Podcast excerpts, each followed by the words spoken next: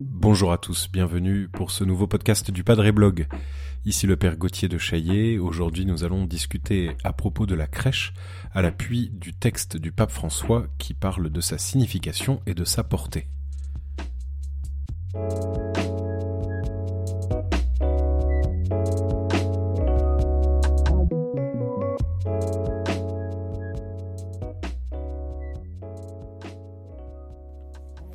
Alors le 1er décembre 2019, juste avant le début de l'Avent, le pape François a publié un texte qui s'appelle euh, Admirabile Signum. Euh, vous savez, comme d'habitude, les textes pontificaux portent comme titre les premiers mots du texte lui-même. Donc le texte commence par Le merveilleux signe de la crèche, si cher au peuple chrétien, suscite toujours stupeur et émerveillement. Et donc le pape François fait ce texte pour parler de ce que signifie la crèche, de la portée qu'elle a et euh, de la nécessité aujourd'hui de la mettre en valeur dans notre société occidentale déchristianisée et aussi euh, de, de, promouvoir le, le sens qu'elle a, ce qu'elle veut dire. Et donc c'est intéressant qu'il commence son texte en disant stupeur et émerveillement. Il parle de stupeur, notamment en faisant référence à tout ce que ça représente euh, dans notre société qui ne croit plus en Dieu euh, comme signe qui semble être un signe adversaire.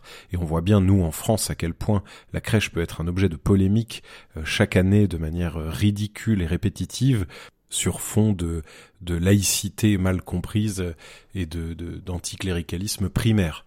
Alors en tout cas, le pape François fait donc ce texte euh, qui est un texte euh, assez simple, même très simple, de dix numéros, très court, euh, dans lequel il veut reprendre à la fois le sens profond de la crèche et chacun de ses éléments.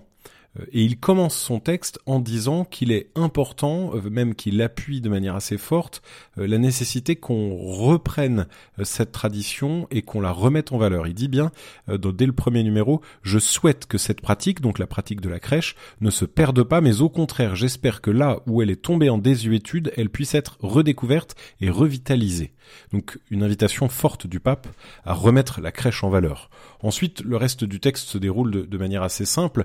D'abord, dans le numéro 2, il va parler de l'origine de la crèche. Alors c'est un point assez intéressant qu'on oublie souvent, c'est que c'est Saint François d'Assise qui invente la pratique de la crèche en 1223.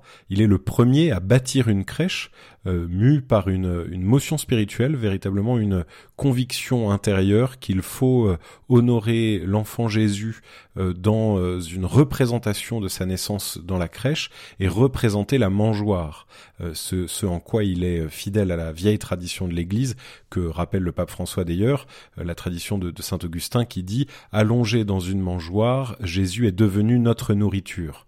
Dieu se fait notre nourriture euh, alors qu'il naît, alors qu'il est déposé dans le lieu où les bêtes mangent.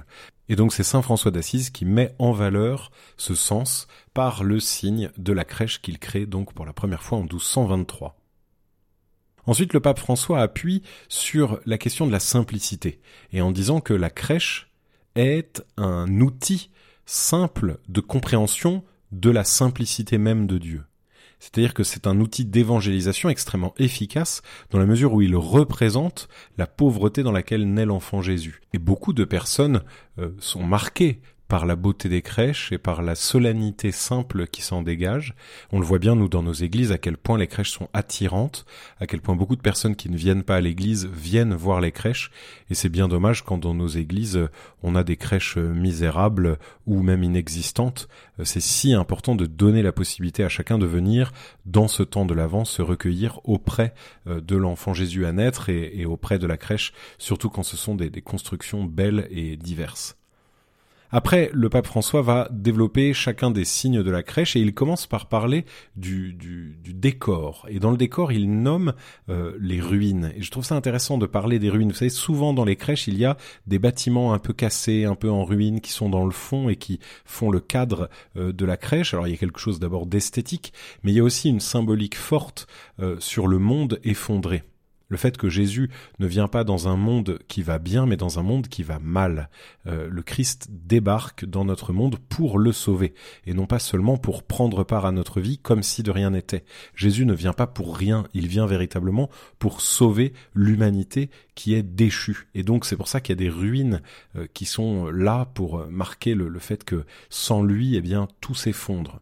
Et puis ensuite, il y a la suite du texte où il va parler des santons, notamment des mendiants, euh, de tous les personnages divers, notamment ceux qui exercent des métiers simples, le forgeron, le boulanger, le musicien, la femme qui porte une cruche d'eau, les enfants qui jouent, etc. Tous ces petits personnages de la crèche que les enfants aiment tant voir, qu'on aime tous voir, euh, et qui symbolisent l'ensemble des vivants qui sont concernés par la venue du Christ. Puis ensuite, il va parler de la Vierge Marie comme figure d'abandon, euh, Saint Joseph comme figure de protection, et puis ensuite il parlera de l'enfant Jésus, celui qui vient, le tout petit, le fragile et le faible. Et, euh, puis il continue avec euh, les rois mages, euh, ceux qui vont venir adorer le Christ sans même le connaître à l'avance. Et le pape François en profite pour parler de la nécessité de l'évangélisation et la responsabilité de chacun à appeler ceux qui sont loin. Euh, et enfin, il termine en parlant de l'esprit d'enfance. Donc le dixième numéro, le dernier numéro, euh, il rappelle l'importance de l'esprit d'enfance de ceux qui s'approchent de Noël et de la crèche. Et donc voilà, ce, petit texte est assez simple. Je pense que c'est bon de le lire par soi-même euh, et d'y trouver une nouvelle, un nouveau désir d'aller vers la crèche et d'aller vers l'enfant Jésus qui arrive à Noël. Il ne faut sans doute pas réduire la préparation à Noël à une espèce d'agacement à l'égard de la dérive commerciale euh, de la fête telle qu'on la vit en France. Euh, je pense que ce qui est important, c'est d'aller au sens et du coup d'oser dépasser les questions de cadeaux, etc. Euh, et même de les utiliser euh, pour ce qu'elles doivent nous faire vivre, c'est-à-dire recevoir des cadeaux, c'est symboliser le fait que Dieu va venir au dernier jour nous combler pleinement et tous les cadeaux qu'on peut s'offrir ou recevoir ici-bas ne sont que des images de ce que nous croyons être au-devant de nous, c'est-à-dire être comblés de toutes nos attentes. Et du coup, le temps de l'avant est le temps de cette préparation à être pleinement comblé. Et le temps de Noël est le fait d'accepter d'être comblé ici-bas de petites choses euh, qui nous aident à vivre et à être heureux. Et tout cela en gardant absolument en tête que la fête de Noël n'est pas simplement euh, la fête des enfants, n'est pas simplement la fête des bons sentiments, euh, la paix, la gentillesse et je sais pas quoi. La fête de Noël, c'est la fête de la venue du Christ, la survenue de Dieu dans l'histoire, la véritable révolution théologique qui est que Dieu vient à notre secours, il vient sauver ce monde déchu. Et donc, comme tous les textes du Vatican, tous les textes du pape, vous pouvez les trouver sur Internet très facilement, juste en tapant leur titre. Et donc là, le titre de ce document, c'est Admirabile Signium, ce texte du 1er décembre 2019. Je vous conseille de le lire en ce temps de l'Avent, en cette fin du temps de l'Avent, pour se préparer à Noël. Merci d'avoir écouté ce podcast. Comme d'habitude, continuez à nous poser des questions sur les réseaux sociaux et à vous abonner pour ne pas manquer nos prochains contenus. Et moi, je vous dis à très bientôt.